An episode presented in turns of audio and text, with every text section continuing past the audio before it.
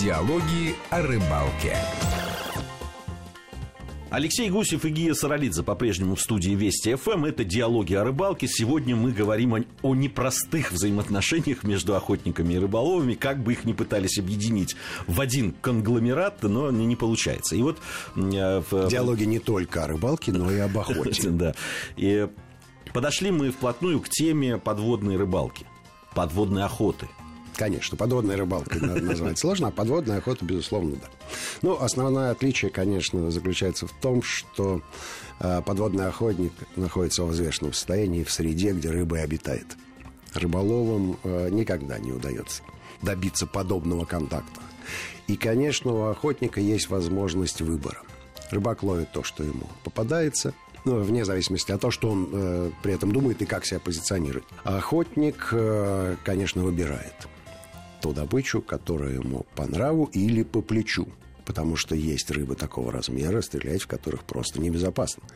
И это, и это конечно, еще одно отличие от э, рыболова наземного, которому попадается рыба, которую не может вытащить, и он радуется от того, что он находится в безопасности. Я, я кстати, читал в, в одно исследование, где были приведены э, наиболее опасные виды деятельности человека. Так mm-hmm. вот, охотники подводные входят чуть ли не в пятерку самых опасных занятий в, в мире. Да, там вот путевые обходчики туда попали, угу. и, и вот э, подводные охотники. А, э, наверное, это справедливо. Ну, смотрите, а, охота с аквалангом запрещена повсеместно. То есть, если мы говорим про подводную охоту, это фридайверы. То есть, люди, которые ныряют на задержке дыхания и никакими дыхательными аппаратами не пользуются. Э, охота Кроме с... своих легких. Да, охота с аквалангом – это чистой воды браконьерство. Безусловно, такие люди есть тоже, но они выпадают из поля нашего зрения. А вот фридайверы – народ любопытный. Ну, во-первых, надо научиться дышать. Не дышать, вернее. Дышать до того, как ты нырнул, и подышать после того, как ты вынырнул не дышать под водой, это, э, оказывается, большая наука. Задержка дыхания называется апноэ. Э, специальные есть тренинги и э, рекорды там э, какие-то фантастические за 8 минут. То есть больше 8 минут люди могут находиться под водой с задержкой дыхания. Ну, это, на мой взгляд, чудовище. Йоги. Какие-то йоги, да. То есть это за гранью человеческих возможностей. Во-вторых, надо приобрести экипировку. Правильную экипировку. Это не плавочки и ласты. Это в обязательном случае гидрокостюм.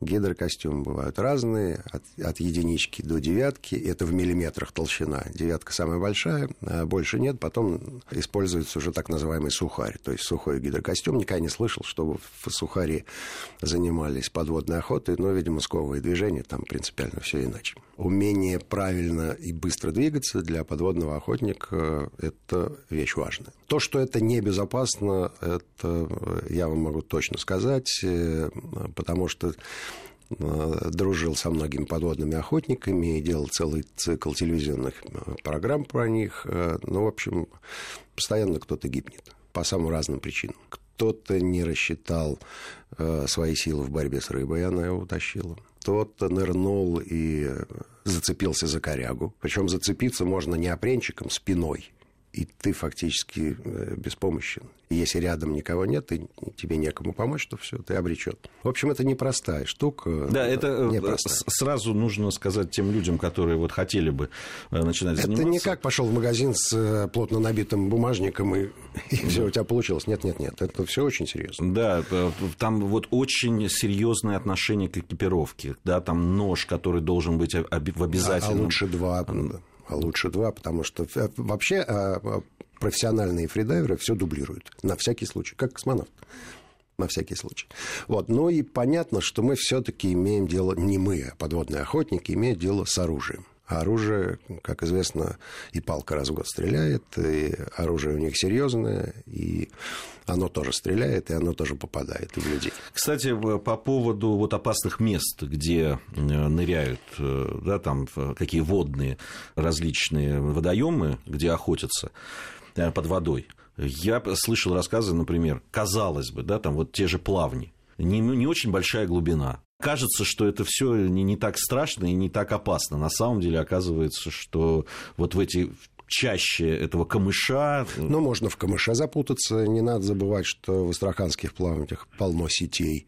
И это бич, конечно, для подводных охотников, потому что в сети попадаешь и выпутаться оттуда чрезвычайно тяжело.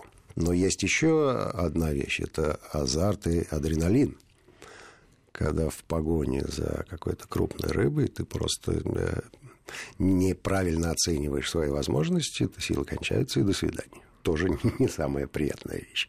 В общем, опасное ну, занятие. Ну, да, если вы решили заняться подводной охотой, то надо отнестись к этому не как к, к веселому увлечению. Это не в Чапаева на шахматной доске поиграть. Это серьезная вещь, к ней надо готовиться, надо заниматься, надо обладать хорошей физической формой. И надо еще учитывать, что вас будут не, не любить, любить рыбаки. Это однозначно. Это однозначно. Вот это вот отношение действительно к подводным охотникам, я с ним сталкивался сталкивался. Рыбаки в жизни спокойные, там, размеренные люди, когда, не конфликтные, не конфликтные да, когда речь заходила о подводных охотниках, просто в негодование приходят, начинают краснеть, бледнеть и кричать всякими нецензурными словами. Вот мне непонятно, откуда это взялось, потому что подводные охотники появились ведь не так давно еще там по позапрошлом прошлом веке, ну, по крайней мере, Сабанеев про них ничего не писал. Он писал про то, что лучили рыбу. Острогой, это да подводным охотникам никакого отношения не имеет. Все-таки э, современные материалы помогли охотникам опуститься под воду и не, ну, во-первых, стать наравне с рыбами. Э, скажем. Рыбаки считают, что подводные охотники, ты уже говорил об да, этом. наносят непоправимый урон трофейным Трофейным, да и вообще. Они говорят, что, что, ну, конечно, он опускается, и давай расстреливать эту бедную, беззащитную рыбу. Фактически так они и поступают. Ну, что греха таить. У меня был крайне неприятный эпизод. Мы снимали диалоги о рыбалке в Астраханской области на одной из баз э, мне предложили сделать сюжет про подводных охотников. Я, наверное, второй или третий раз в жизни с ними столкнулся, и я с удовольствием думаю, ну да, интересно, у меня и подводная камера была. Думаю, эх, какая будет красота. Два человека настреляли восемь сазанов по 6-7 килограммов. И на бударочке так аккуратненько их разложили. Я все это снял. И к хозяину базы э, обращаюсь. Я говорю, слушай, я вот двух покажу потому что все норма вылова. Ну, потому что для подводных охотников действуют ровно такие же правила, как и для рыболов. Правила рыболовства едины для всех. Я говорю, больше я не могу. Он говорит, слушай, такая реклама будет для базы. Я тебя очень прошу. Я, говорит, с Жилкиным договорюсь. Сан Сан Жилкин – это губернатор Астраханской области. Я говорю, ну договоришься, пожалуйста. Я говорю, точно? Он говорит, точно. Выпустил я программу в эфир, и через неделю после эфира оказываюсь опять в Астраханской области. И нос к носу с Сан Санычем. Я говорю, ну, ну, ну как же? Ну почему? Ну ты же взрослый человек. Я говорю, ну он же, вот он просил. Я свою голову надо иметь. Вот, безусловно. Это, этот эпизод неприятный у меня остался в памяти, и он связан как раз с тем, что то, о чем ты говоришь, беззащитные рыбы, было набито ну, существенно больше, чем нужно. То есть не смогли э, ребята остановиться. Конечно, у них была задача сделать хороший сюжет, и они... Э, и показать, э, какие молодцы. Конечно, и они, безусловно, старались. Но э, возможности у них куда как больше, чем у рыболов. И опять же, нет возможности отпустить. Ну, вот это существенно, да, потому что, ну, ловят сазанов, ловят больше двух, но отпускают. Отпускают, ну, там, может быть, на еду. Ну, тем более сазан живучий. Да. Сазана можно отпустить? Можно. Можно не отпустить, конечно. Вот. И особая, конечно, тема – это подводная охота в морских глубинах. Именно потому, что глубины.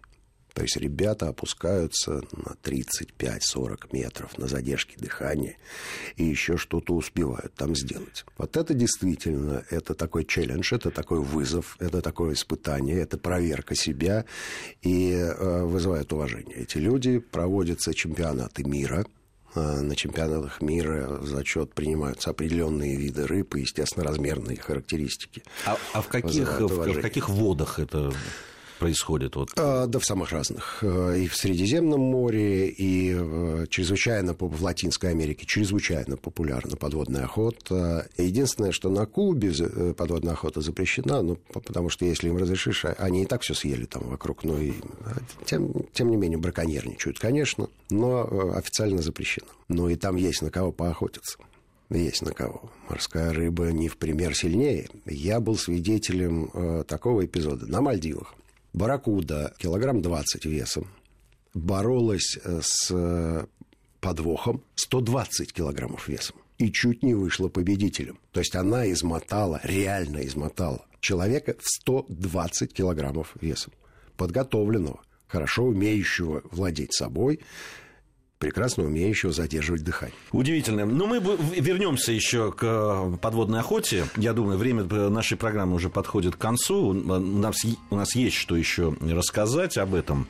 Э, я напомню, что Алексей Гусев и Гия Саралидзе были в студии Вести ФМ. Если у вас есть вопросы на нашем сайте нашей радиостанции есть э, специальная страничка э, диалогов о рыбалке. Там э, можно и в Твиттер написать нам вопросы. Посмотреть, кстати, фотографии каждой программе. Послушать те программы, которые вы по каким-то уважительным причинам пропустили. Так что милости просим.